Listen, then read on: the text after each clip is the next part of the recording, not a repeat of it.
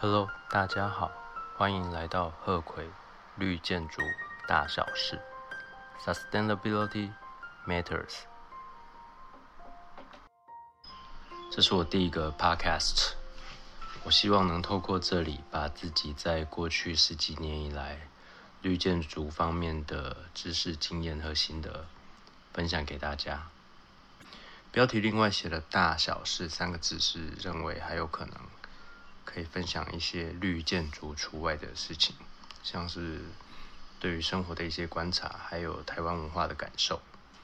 那我来说明一下我想说的绿建筑是什么。美国绿建筑 LEED Leadership in Energy and Environmental Design，中文比较常用的翻译叫做领先能源与环境设计先导。二零零八年的时候，我在美国芝加哥工作啊，因为老板要求，所以我去准备了这个考试。通过考试之后的身份叫做 Lead AP，Accredited Professional，受认可的专业人员。那在接下来几年，Lead 这个体系，它从美国扩展到世界各地。以现在二零二零年三月来说，它是世界上最多建筑物使用的绿建筑评估系统，所以我想要分享一些这个讯息给大家。它跟台湾的绿建筑九大指标 EEWH 有很大的差别。那 EEWH 的相关资讯在网络上非常容易找到，我这里就先不赘述。我要说两个跟力的有关的官方机构，第一个叫做 USGBC（United States Green Building Council，美国绿建筑协会）。第二个协会是从刚才那个协会里切割出来的一部分，它叫做 GBCI。这个名字有调整过，一开始的名字是。Green Building Certification Inc. 绿色建筑认证委员会。可是后来他们决定把业务再扩张，但是原本的 GBCI 这个简称还是一样，名字就改成 Green Business Certification Inc. 绿色事业认证委员会。那接下来我想要说的是。跟力的有关的专业人员，在官方网站上是把力的专业人员分为两类。第一个叫做 credentials，中文呢我们通常会把它翻译成认证。第二个叫做 certifications，算是证书吧。我先来讲第一个 credentials，它有三种专业人员，由初级到高级，初级叫做 Lead GA Green Associate 绿色助理，比较像是初心者、新手，但是也对于绿建筑有一些基本的了解和概念。第二个是 Lead AP Accredited Professional 受认可的专业人员。刚才我有提到说我有这个专业在，但是这个的。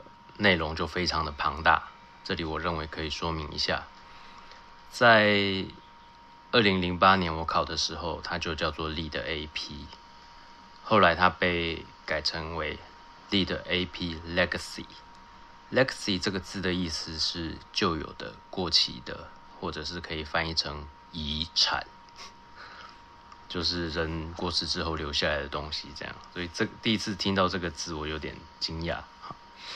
那当时会这样做，是因为有新的 Lead AP 认证出来，叫做 Lead AP Plus，然后还被切为五个专业领域，这个我待会会再做说明。可是呢，随着时间演进，Lead AP Legacy 的考试被取消，所以他们已经不接受申请，也不会再有新的 Lead AP Legacy 出来。那刚才说的 Lead AP Plus。就被简称为 Lead AP。接下来我要讲第三个 Credentials 认证，这个是非常难取得的。它的名称叫做 LEED 飞肉。我之前曾经在做影片的时候用 Google 语音辨识，它就硬是要把飞肉翻译成中文的肥肉啊，是还蛮好笑的，而且也很适合我自己。Lead Fellow 它不需要任何的考试，不过它需要申请者先。成为力的 AP，而且维持这个身份，就是每两年要提供一些学分，在这个行业让他维持这个力的 AP 的身份，总共要有八年以上。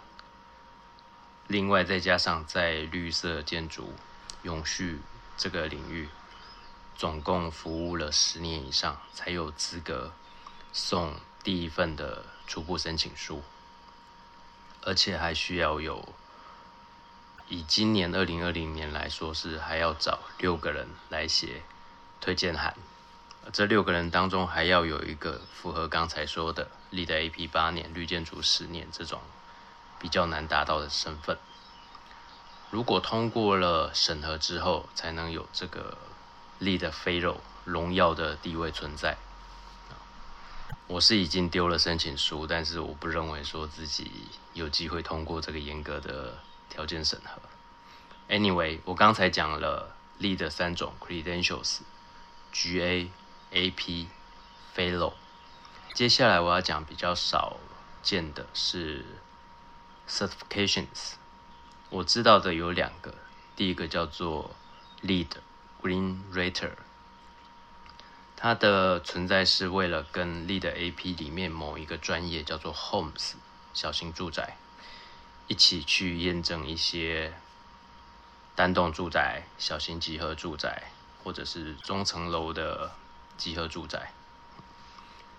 那另外最后一个是 Lead GCP Green Classroom Professional 绿色教室专家。他是针对于中小学、幼稚园的一些教育相关，通常是老师会取得这种身份，来教小朋友一些绿建筑相关的知识。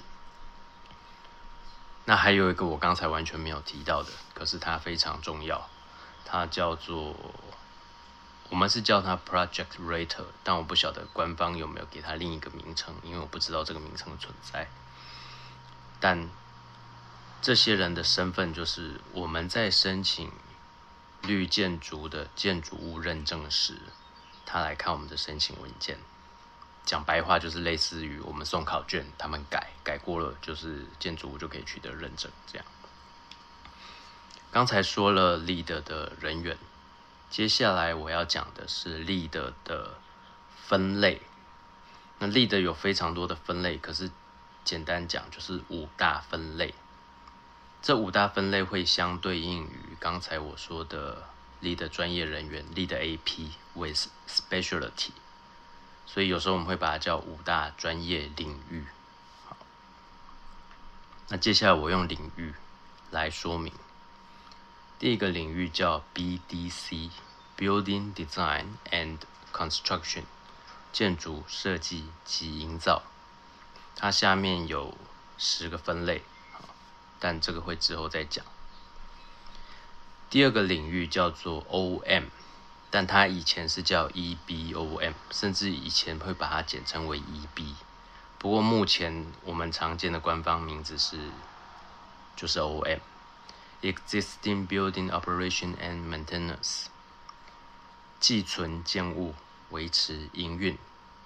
通常我们会把它讲的比较白话，叫做旧建筑。第三个领域是 IDC，Interior Design and Construction，室内设计及营造。第四个领域刚才有稍微提到一下，叫做 Lead for Homes。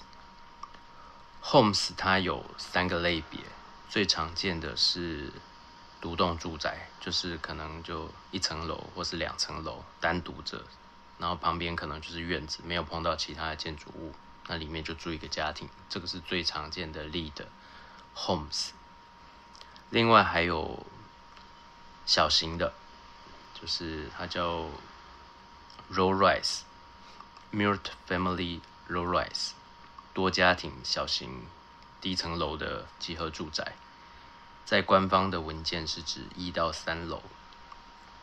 那接下来还有一个类别叫做 Multi-family Mid-Rise，多家庭中层集合住宅。这个地方就很特别了。在力的现行的 V4，就是第四版当中，这个 Mid Rise 是写四到八层楼。可是前几天我在官方网站找到的下载的资料，它是写四到六层楼。这里我想说一下，是力的有些规范，它可能会没有写的很清楚。但是以刚才这个例子来说，它会有一些弹性的空间存在。好，我刚讲了五个领域，差不多就包含所有力的分类的事项。那接下来我要说的是，因为我人在台湾，我在台湾长大，台湾从应该是二零零四年开始，呃，建筑法规的技术规则有新增了第十七章节，叫绿建筑。那台湾的绿建筑九大指标，跟美国立的会有一些差异在。那我当然常常就被问说，是差在哪里嘛？台湾的绿建筑规范通常是讲建筑物本身，离开那一栋建筑物，它的规范就好像就没有影响到那么远。但是美国立的的规范就。比较会牵涉到这个领域，像是食物。我说食物是您吃进嘴里的东西，像刚说的 EBOM 寄存建物里面，他会希望说您在那栋建筑物的餐厅，假设有的话，餐厅或食堂提供的食物不要太远的地方生产，因为这是为了要减少在搬运途中的。能源消耗，好。那另外还有一个是交通工具，像是他鼓励使用电动车，然后还有鼓励使用脚踏车。那脚踏车不只是规范说在里面居住或是工作的人员，他也会建议说，哎，多提供让。来这里的 visitor 可能是来接洽事情的，或是来买东西的这些使用者，也能骑自行车。比较具体的做法就是，第一个你要提供一些可以把车子锁住的地方，通常就是一些自行车架，铝制的或者别种金属做的，让它可以把车子锁在那里，而且。这些地方不能离建筑物的入口太远，因为骑脚踏车你就是要给人家一些优待，让他停好车之后不用走太远就可以进到建筑物里面。第二个是我认为很棒的地方，就是提供可以淋浴的洗澡的空间，因为骑脚踏车很容易流汗啊，至少像我就是，我骑脚踏车就会满身汗，满身汗到达一个地点之后，你会不会希望说可以换？换个衣服最好可以冲个澡，那立的就是要求说你提供淋浴空间让这些人使用。那有的很棒的规范要求就是说，假设你的建筑物旁边很近的地方，或是建筑物里面有健身房之类的空间，就要很明确的有一些文件说，哎，这些骑脚踏车的人来。可以进到那些空间，免费的去使用他们的淋浴间。当然，免费是指骑脚踏车来的人，有可能建筑物的管理室或什么需要跟对方那个健身房有一些合约，来提供这些骑脚踏车的人免费去洗个澡，换得干干净净的衣服。像这个就是美国绿建筑立的跟台湾绿建筑一个不同的差异存在。啊，这是我的第一个 podcast，感谢您的收听，下一集见。贺葵绿建筑大小事，Sustainability matters。